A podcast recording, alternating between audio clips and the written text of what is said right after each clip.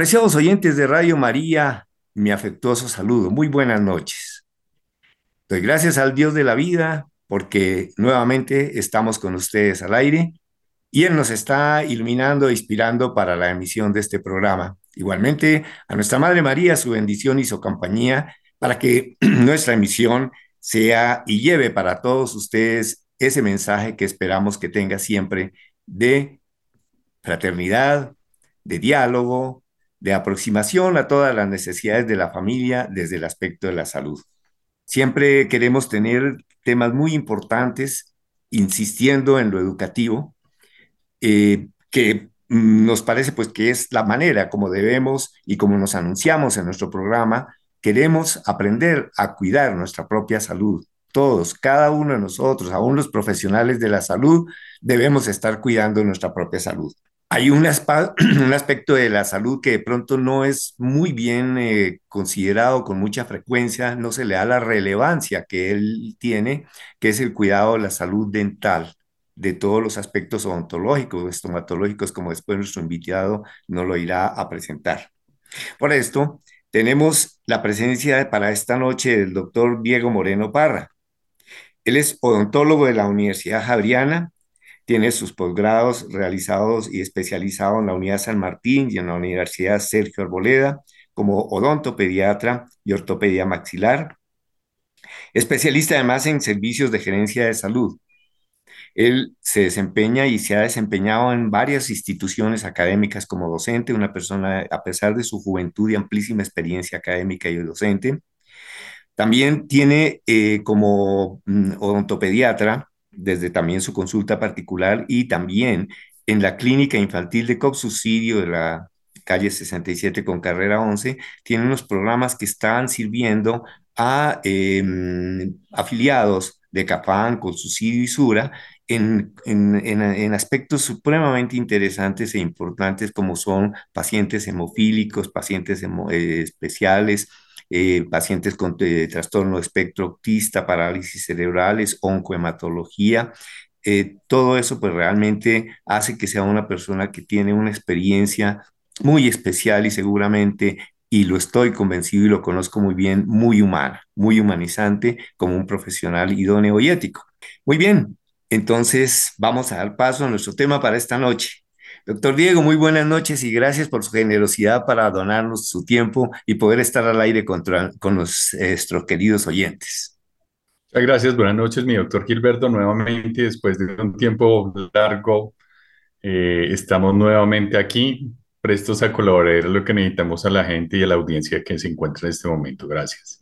Gracias, doctor Diego. Y es que se me olvidó decirlo, que es amigo de nosotros, de la casa, él ha estado varias veces y él siempre tiene la voluntad de querer participar y estar presente en este programa y eso hay que eh, subrayarlo y rescatarlo, que está siempre dispuesto.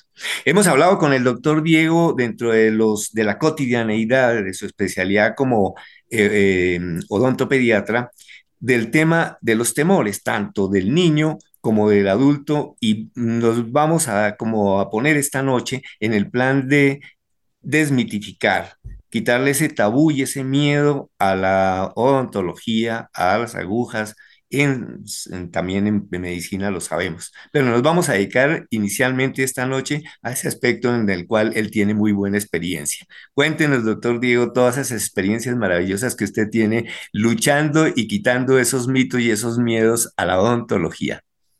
Bueno, muchas gracias.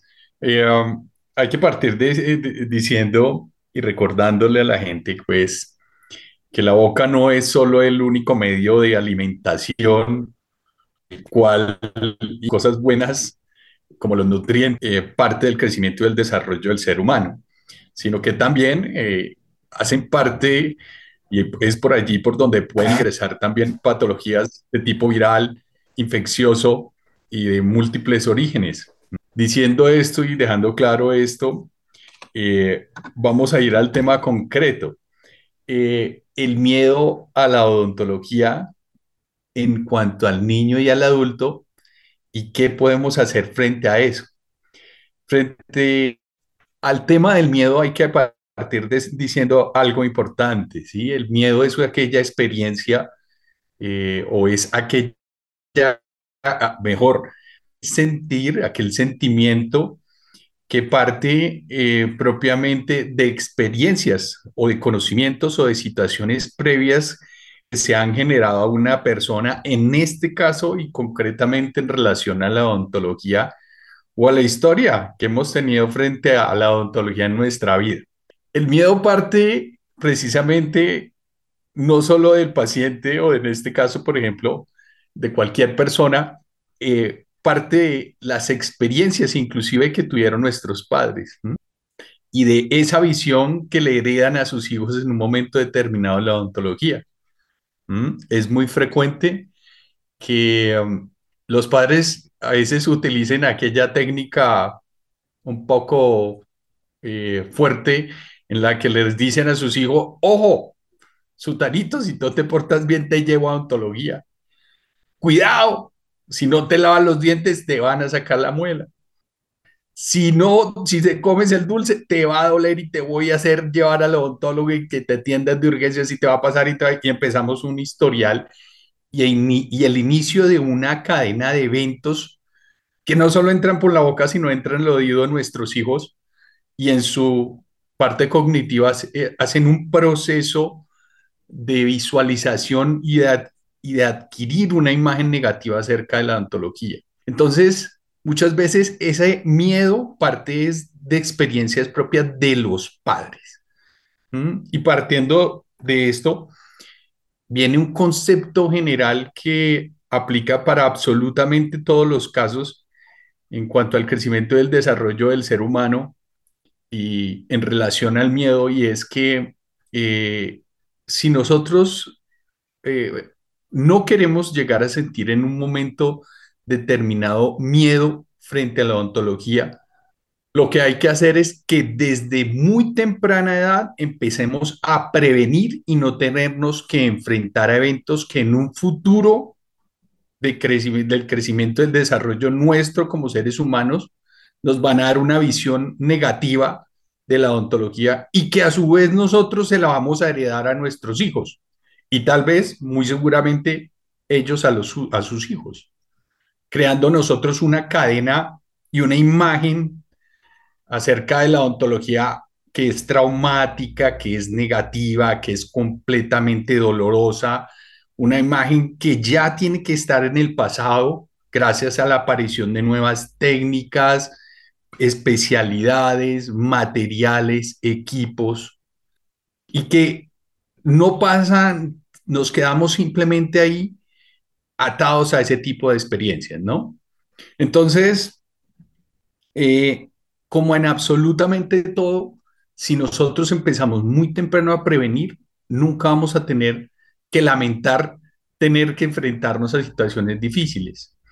La odontología aún hoy en el siglo XXI, después de tantos años, eh, no deja de tener, y por más que la tecnología, los equipos, las técnicas y las especialidades que se, que se dedican a solo a paliar un poco, a mitigar, casi que a limitar la aparición del dolor, en un momento determinado sin ningún tipo de efecto si no tenemos eh, eh, nosotros los cuidados necesarios. Decir, por ejemplo, es muy simpático, pero la gente a veces todavía nos pregunta a los odontólogos y todavía recordamos, yo creo que es una experiencia muy común en la población colombiana y latinoamericana, de hecho, inclusive mundial también. El, el, hecho de que vemos que la odontología siempre es una, nos crea situaciones dolorosas, ¿no? Entonces, eh, ¿qué, qué, qué, qué hay diferente a una, a una fresa, lo que llamamos fresa? ¿Qué hay de diferente a una aguja de anestesia? ¿Siguen siendo las mismas? ¿Sí? Pues lamentablemente, yo tengo que contarle al público que a pesar de que, como les dije, han habido muchos avances, hay situaciones que inevitablemente no van a dejar de ser experiencias en lo más mínimo o de alguna manera, aunque sea leve, pero no van a dejar de ser un poco agresivas para nosotros y nos vayan a llegar a generar definitivamente algún tipo de miedo. Ahora, como todo tipo de miedo, lo primero, como les venía diciendo, es prevenir.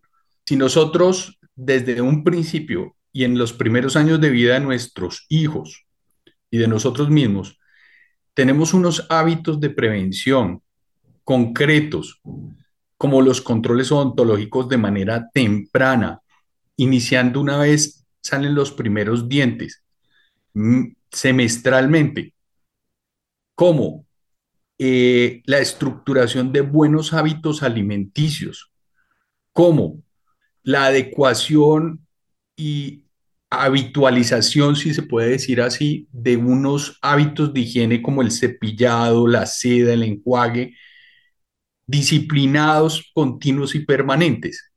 Eso realmente eh, hace que todas esas situaciones, eh, eh, digamos, nos lleven a que no tengamos que enfrentarnos a situaciones como, puedo decirles, el, un tratamiento de conductos, una obturación, que es una calcita, una extracción, eh, situaciones a veces que inclusive son inevitables como parte del crecimiento y el desarrollo.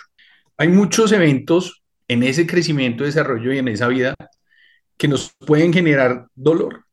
Algunos eventos son, digamos, normales como parte del crecimiento y el desarrollo de la cavidad oral, como es el caso de la exfoliación, lo llamamos en odontología, que es el recambio de los dientes, el hecho de que se caigan los dientes temporales o de leche en el momento justo o adecuados a una edad cronológica justa, ¿sí? Em, y que algunas veces, por, el mismo, por alteraciones de ese mismo crecimiento y desarrollo, requieren que se tengan que extraer. Es una situación inevitable que termine en una extracción. Otro tipo de eventos como los traumas, algo muy frecuente en los niños, ¿sí? ¿Y por qué me enfoco un poco en el niño? Porque vuelvo y le repito, si nosotros generamos un ámbito, una mentalidad, inclusive como padres, ¿no? O a mí me pasó, un, tuve que vivir una ontología traumática, una situación de extracciones, de dolores, de que eh, no fue de la forma adecuada, el odontólogo adecuado, la técnica adecuada. Si yo no puedo generar y tengo que cortar esa cadena, y esa es la invitación, una de las invitaciones que hacemos esta noche con este programa, a cortar esa cadena de eventos y de malas experiencias que nos han llevado a ver a la odontología dolorosa a pesar de todos los adelantos en el siglo XXI. Eh, así es que iniciando en esa infancia nosotros podemos empezar a manejar y a tener, a sembrar, a sembrar una cantidad de, em, de hábitos que no nos tengan que enfrentar ese tipo de situaciones. Sin embargo, pues como les venía contando, hay situaciones también como eventos que no podemos evitar como los golpes, los traumas, ¿sí? los accidentes, todos los niños sufren de eso. Eh, puedo yo contarles que es muy, muy frecuente que los servicios de urgencias de las clínicas grandes, eh, uno de los motivos más frecuentes es el trauma de los niños, ¿no? Entonces, frente el, el manejo de esas situaciones que indudablemente a veces son dolorosas, porque sería decir mentiroso el niño que se cae, se golpea de la manera a veces más tonta, ¿sí? que genera un sangrado, que genera un dolor, que genera un sentimiento de llanto y de angustia, no solo al niño, sino a toda su familia, pues sería mentiroso decir que, que, aquí no va a haber dolor, ¿no? Entonces, pues yo quiero contarles a las personas que nos están escuchando que los traumas y los accidentes a veces son inevitables, ¿no? Eh, después de un trauma, uno es muy frecuente ver que los, el papá se le echa la culpa a la mamá o, los padres a la profesora de su jardín, de su colegio. Siempre tiene que haber un culpable, ¿no? Entonces, esto se vuelven prácticamente que unas, situaciones donde de tipo judicial, donde internamente tenemos que encontrar quién fue el culpable del trauma del niño el golpe del niño.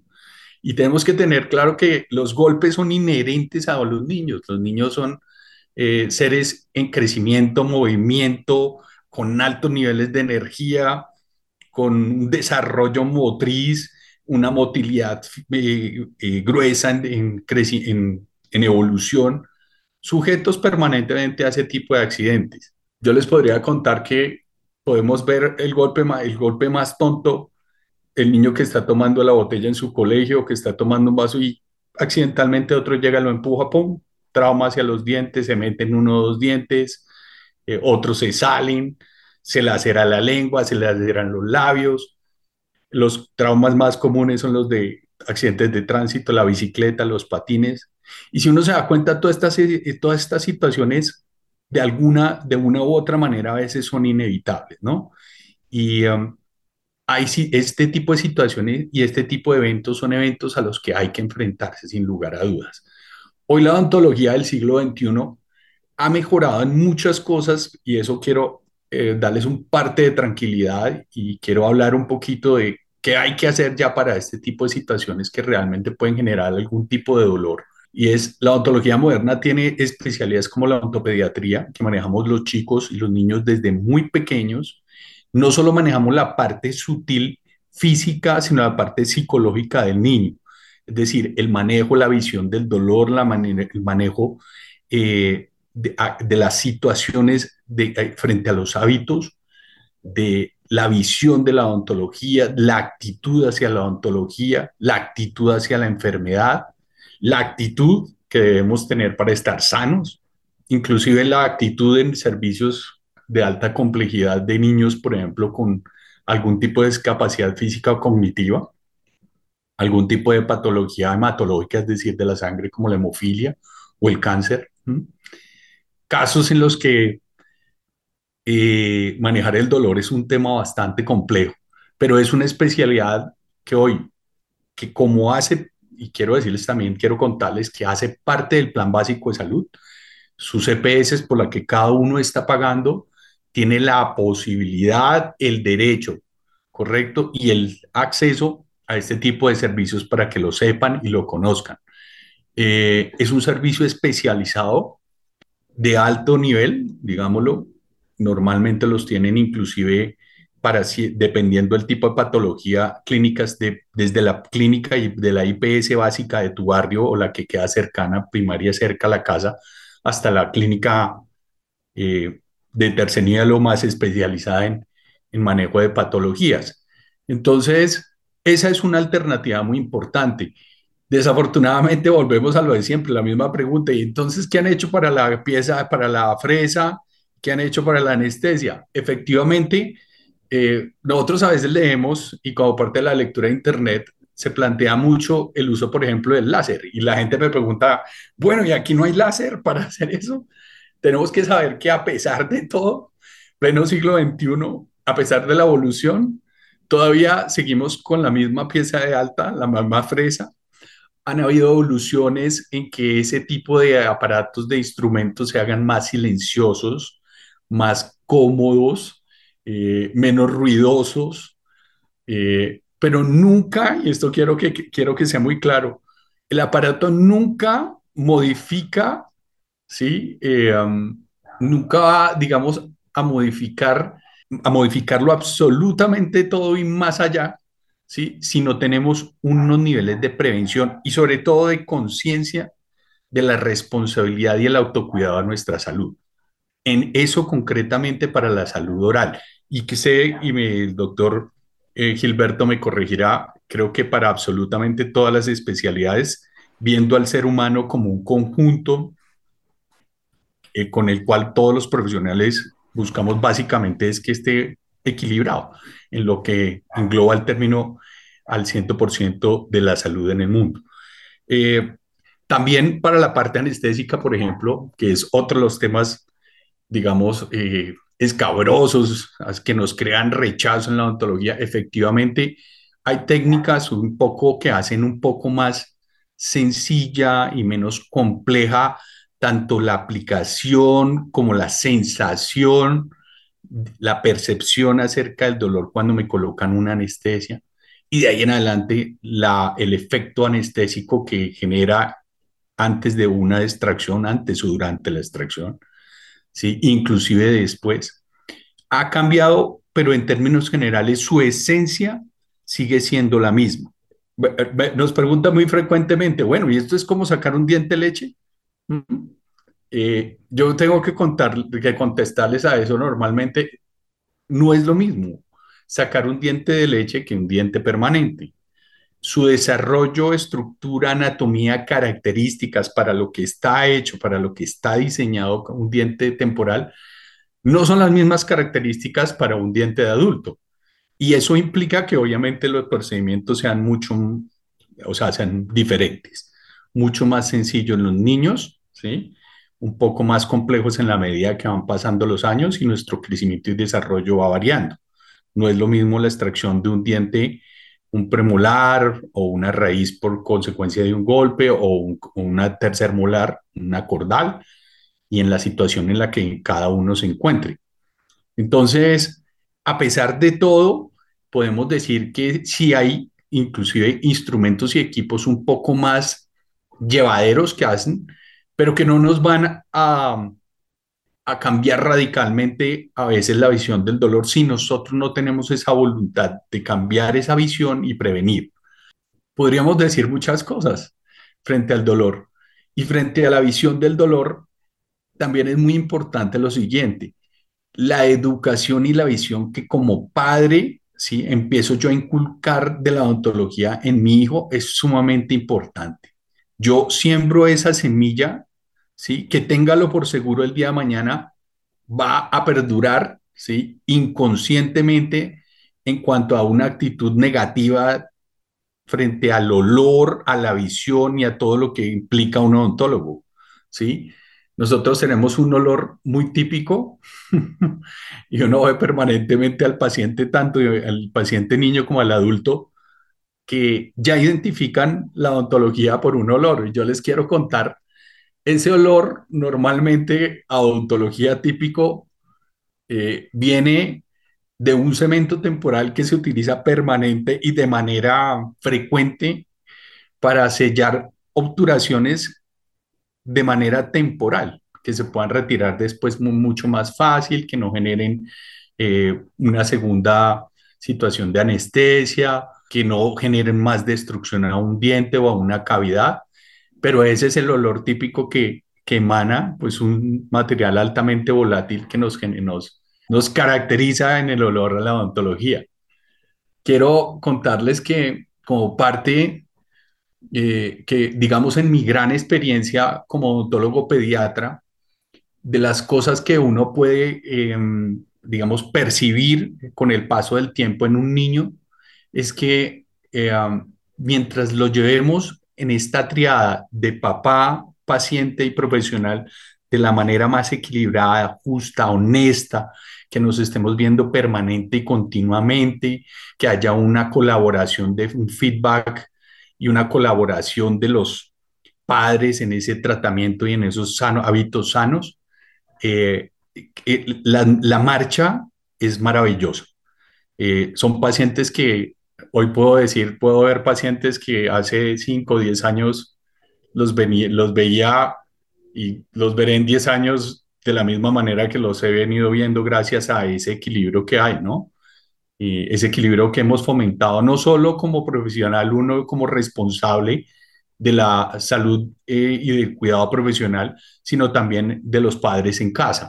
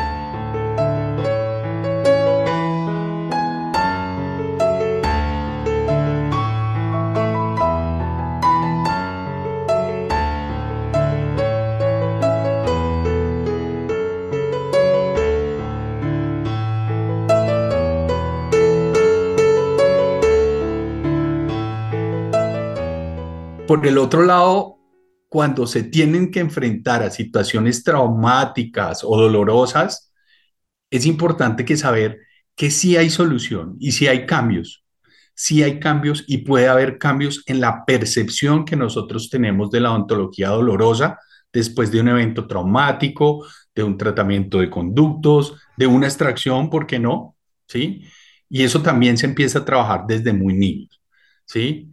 Como parte, como parte de, lo, de, de las experiencias que puedo narrar, puedo decirles que eh, hoy por hoy la odontopediatría es altamente exitosa en el cambio de mentalidad, de actitud y comportamiento de los pacientes pediátricos, de los niños, bajo cualquier situación. Y esto quiero ser muy claro, bajo cualquier situación en la que se encuentre un paciente. ¿A qué me refiero concretamente eso? Desde un paciente completamente sano que tenía un evento traumático, agresivo, por lo que podamos llamar eh, de alguna manera, que realmente no lo es, que puede cambiar, eh, hasta el paciente que inclusive presenta hoy una limitación cognitiva de comunicación o una patología que permanentemente tiene que enfrentarse a situaciones dolorosas, ¿sí? Eh, y eso vuelve, le repito, hay muchas patologías que tienen que indudablemente enfrentarse al dolor, como lo es el cáncer, pero vuelvo y le repito también, es interesante porque bajo cualquier situación es posible cambiar esa conducta, eh, ese amor, e inclusive, ¿por qué no desarrollar un amor por la ontología, por el profesional y no ese miedo, ese terror, esa prevención, ¿sí? Con la que veníamos, ¿sí? Hay cosas y elementos que pueden cambiar durante ese camino. Por ejemplo, eh, hoy vemos mucho paciente que bajo la visión de padres que son muy sobreprotectores, ¿sí? aquellos niños que a veces le dicen por ahí en la calle, uy, el niño consentido, ¿no? El niño mimado, ¿no? Eh, aún bajo esas situaciones quiero contarles, y este es un consejo, un tipcito que quiero muy modestamente eh, recomendarles a los padres, cuando tenemos eventos y hemos tenido situaciones repetitivas, eh, dolorosas o molestas frente a la odontología, en el caso de los niños, cambiemos a veces del acudiente. Si yo soy un padre temeroso de malas experiencias y de pronto, ¿por qué no? le transmito de alguna manera, le he transmitido esa comunicación a mi hijo, esa visión de la odontología. Ok, voy a estar angustiado, temeroso, porque obviamente va a pasar en el momento de la cita de ontología, yo soy quien debo cambiar eso. ¿Sí? Y para que ustedes va a sonar un poco jocoso y quiero contarles también que eh, a veces solamente con cambiar el acudiente, inclusive a veces de manera voluntaria, es suficiente para que un paciente cambie su comportamiento en un consultorio de ontología. Es suficiente. ¿Por qué? precisamente por lo que venimos diciendo. Un padre que ha tenido malas experiencias o una actitud negativa de rechazo, de miedo, de reserva, su hijo lo conoce perfectamente y va a analizar su actitud, su comportamiento corporal, su lenguaje durante esa cita de ontología. Y nos va a permitir, obviamente, o que el niño presente lo que nosotros llamamos una buena adaptación, un cambio de actitud, o todo lo contrario, ¿sí? Y que vuelva y vuelve, vuelva a lo anterior, continúe esa cadena de experiencias que en un momento dado hay que romper. Entonces, a veces podemos cambiar. Simpático, los papás me dicen, doctor, es que usted es, una, usted es un enviado de Dios. Doctor, ¿usted qué fue lo que hizo? Usted es un mago. Y yo le digo sencillamente, yo no hice nada. Solo fue que cambiáramos el acudiente y el paciente de una vez generó esa empatía, esa actitud, hizo esa lectura, ¿sí? Pudimos manejar esa consulta mucho mejor, pudimos darle una tranquilidad, una confianza, una fluidez en la comunicación, porque nunca es lo mismo cuando entra papá, mamá, abuela, por ejemplo, en los traumas es muy frecuente, se golpeó nuestro hijo, nuestro nieto, entonces vamos todos urgencias, llega la abuela, el abuelo, el papá, la mamá, dos tíos, se nos vuelve eso un funeral de un diente. Y todos pobreteando al niño. Claro, todos, tenemos una víctima, ¿no? Que es una actitud de la victimización no le genera cambios al niño, ¿sí? Si yo como padre en parte de la educación y concretamente quiero referirme a eso puntualmente de mi hijo en cuanto a los hábitos. Entonces, pobrecito, te estoy lavando los dientes, te duele, pobrecito, no te voy a dar el dulce, qué vaina, no te puedo dar un dulce. Le estamos generando al niño una visión, digámoslo, de víctima, ¿no? Una visión de esto me están haciendo un mal, porque hay que partir de ese punto. ¿Qué me están haciendo? Pobrecito yo. Diferente a la actitud que podemos tomar, y esto también parte para la educación en hábitos de higiene oral en eso. El lavado de dientes hay que hacerlo sin drama, con firmeza, con autoridad, con tranquilidad, con serenidad. Para un lavado de dientes no hay que gritar, no hay que pelear, no hay que tampoco, todo lo contrario, ponerse a jugar, a inventar historias, a poner la televisión, el celular, etcétera. Sin embargo, sino que hay que hacerlo como un hábito de la vida diaria, como ir a bañarse por, todos los días, disciplinadamente, tranquila y serenamente, pero con firmeza, porque pues, aquí aparece esa figura importante. de la firmeza y los límites en la formación educación y acompañamiento. Muy bien, después de esta breve pausa, retomamos el tema tan interesante que el doctor Diego nos está enseñando de esa manera tan carismática como lo sabe hacer y que nos está desmitificando muchas cosas o recordando muchas también importantes. La primera, educar. Y educar no es consentir, educar no es permitir, educar es orientar, es fijar pautas, normas, límites, jerarquías, es orientar, es encaminar, desarrollar todos los potenciales. Bueno, no nos vamos a demorar en eso, que yo sé que el doctor Diego también es experto en educación y podríamos hacer un programa solo de educación. También nos deja el mensaje fuerte sobre el dolor. El dolor es inherente al ser humano, no nos lo vamos a provocar, pero es inevitable. Y además lo sabemos todos, lo conocemos como un, sí, perdón, sí, también como un síntoma, pero también como una alerta como un signo de alarma que nos va a decir aquí está pasando algo. Y eh, otro punto que también me pareció muy importante, cómo nos lo fue enseñando esos mecanismos de adaptación, de, desde cómo desde niño vamos a empezar a adaptarlo a esas circunstancias. Yo diría que pues esto sale un poco recordando mi época de infancia, que pues el concepto del odontólogo era prácticamente una persona que arrancaba muelas y así se les decía, ¿de dónde le arranca muelas? Y poco a poco fueron apareciendo las calzas esas de plata que le ponían a uno con una fresa casi de pedal, que pues era terrible. Entonces, claro, partió como de una supuesta tortura y entonces la gente creó un mito alrededor de eso y los mitos son difíciles de cambiar, ¿cierto? Desmitificar y ir cambiando a lo que él ya muy sabiamente nos ha contado, a lo que llegamos a la odontología moderna y pues que ahí podríamos seguir hablando y es, eh, él me ha prometido que vamos a seguir hablando muchas cosas en programas futuros sobre la odontología moderna. Entonces, pues ya hoy lo dejamos como un anticipo, como esa introducción a hacer una cátedra de odontología, puesto que sí queremos que nuestra audiencia eh, se eduque, nos eduquemos los mayores y eduquemos a los niños y perdamos, de olvidar esos miedos, adaptarlos con esas eh, dinámicas tan sencillas como, por ejemplo, a veces cambiar el acompañante, el acudiente, porque uno es el que le mete el miedo al niño, empiezan a decirle cosas. Y si te portas bien, lo que tú dijiste muy claramente, si te portas bien, te doy, te doy, te compro. No, mentira, así no puede ser. Eso es muy interesante. Bien, otro punto que queremos eh, conversar, doctor Diego, en este segundo segmento del programa, es que nos hable acerca de la epidemiología, es decir, qué lugar ocupa en la patología general del ser humano, ah, que usted muy bien lo dijo desde el comienzo, es integral. No es la boca aquí, no es un dedo allí, ¿no? Como eso lo, lo hemos puesto yo eh, uso muy frecuentemente una epístola de San Pablo a Corintios en donde habla muy claramente de eso. No, no es que el oído no me importa porque yo no soy ojo ni nada lo dice. Entonces, usted también lo dijo muy claramente. La boca no está desintegrada de todo el contexto general del ser humano. Ese es un punto también muy importante. Entonces quisiera que nos contaras para que la gente también se dé cuenta que eh, disminuir la incidencia de problemas odontológicos es un problema verdadero de prevención, de promoción de la salud. Entonces, que nos contara desde ese punto de vista qué lugar están ocupando todos los problemas de salud dental. Gracias, mi doctor. Efectivamente, eh, el, último estudio de salud bucal hecho por el Ministerio de, de Salud en ayuda con todas sus instituciones de soporte gubernamental, eh, fue el estudio de salud bucal de número 4 más o menos ya debe tener en este momento más de cuatro años.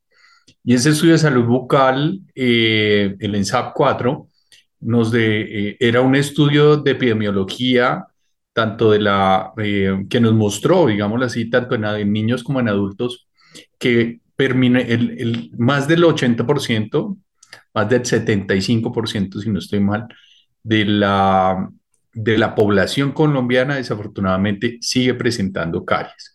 Luego es una patología de las pocas en las que a pesar de que se han logrado avances, a pesar de que tenemos políticas eh, claras eh, y muchas dificultades en la ejecución de muchos programas de prevención, sobre todo en esa área, eh, sigue siendo la número uno en la patología general. El la segunda enfermedad que se encuentra es la enfermedad eh, periodontal o de encías, ¿sí? Y es una enfermedad eh, que desafortunadamente, a diferencia de, con algunos puntos muy similares a la carie, pero algunos diferentes, y me refiero en que es muy similar a que la evolución de una caries, a pesar de que puede destruir un diente, la evolución de una enfermedad periodontal o de encías también puede llevar a la pérdida del diente. Todos a veces pensamos que un diente se pierde solamente por eso. No. También por una enfermedad de las encías, sobre todo con el paso del tiempo y los años.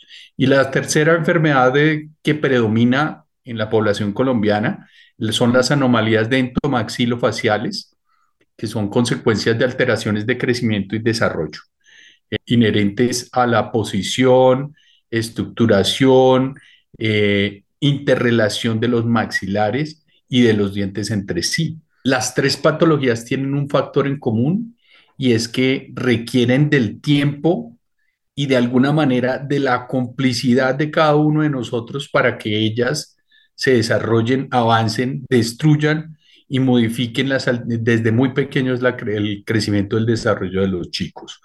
Esas son las enfermedades. Sin embargo, como lo vivimos al principio, pues hay una cantidad de patologías que nos van a dar lugar a toda una charla y en un buen tiempo, doctor, y que son las patologías eh, de otro tipo, que pueden ser virales, bacterianas eh, e inclusive de tipo traumático, como lo, ya lo hablamos.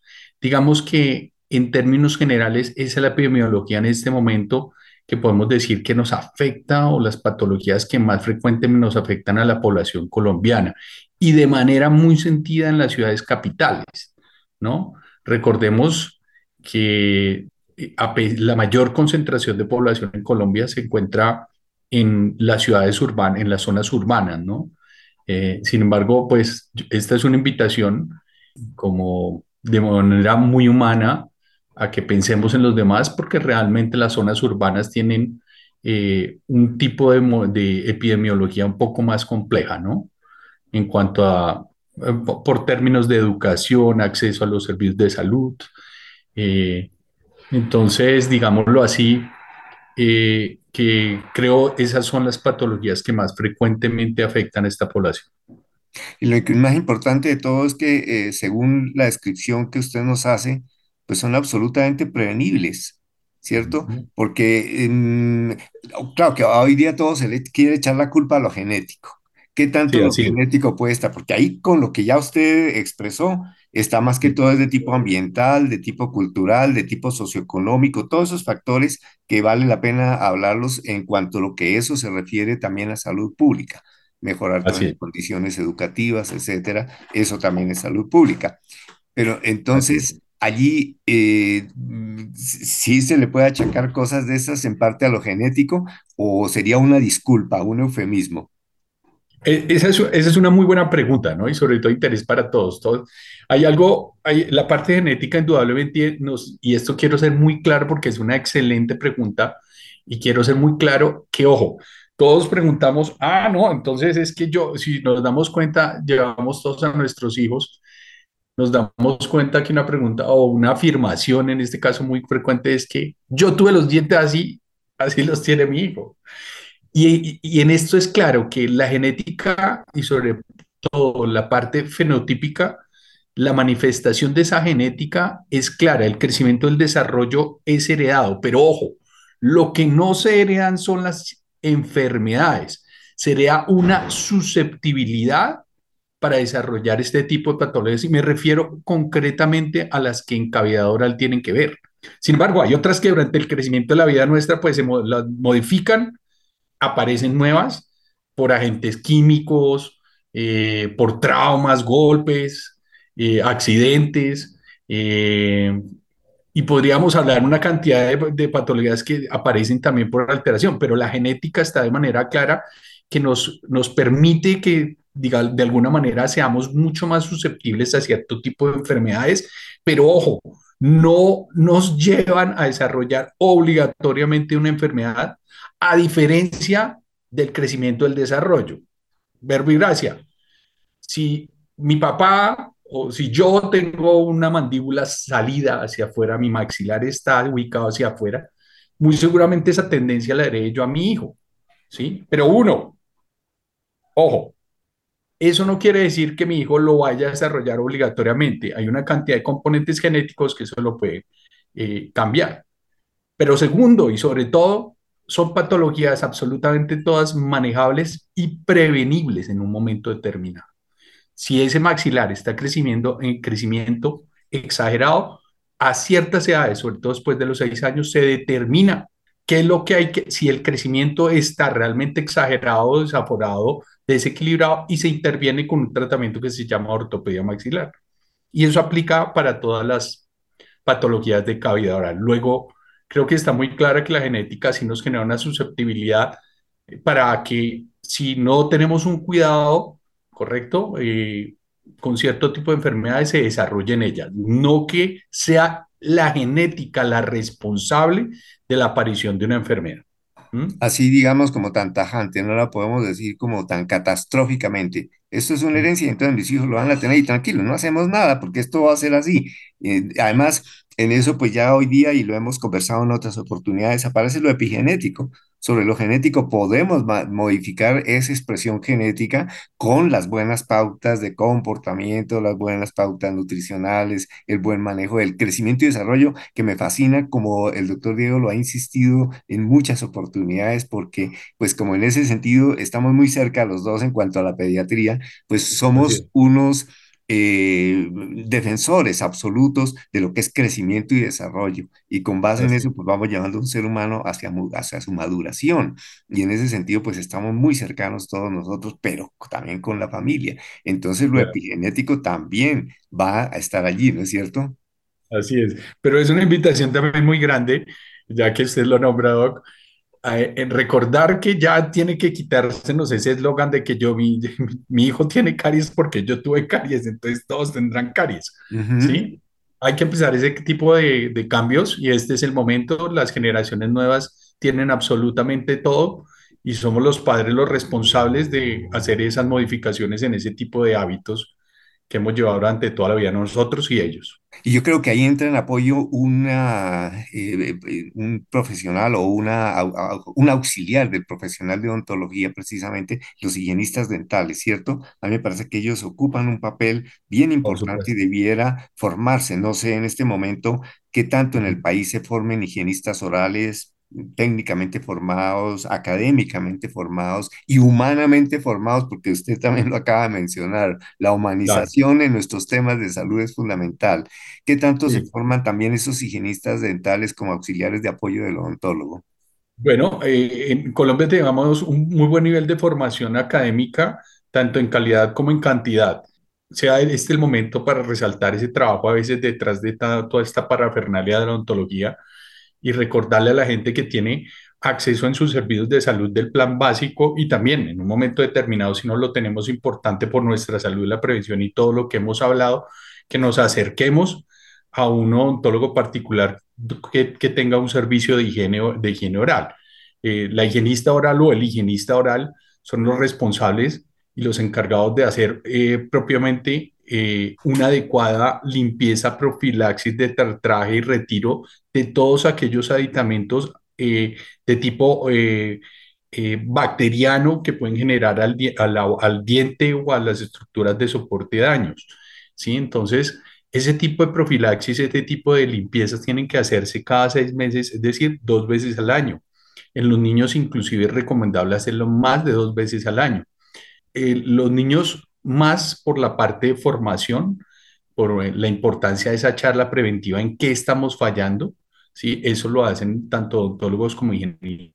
Y eso, y eso pues justamente nos va a ayudar precisamente a que el niño vaya adaptándose. Bueno, pues muy bien, el tiempo se hábitos. nos Doctor Diego, qué pena, el tiempo se nos ha agotado y Así pues es, todo lo que se ha comentado esta noche es supremamente importante y conforme conversamos, pues que es posible seguir adelante ya hablando temas mucho más específicos, pero que es de mucha utilidad para nuestra apreciada audiencia y para nosotros como profesionales y profesionales en formación que nos escuchen.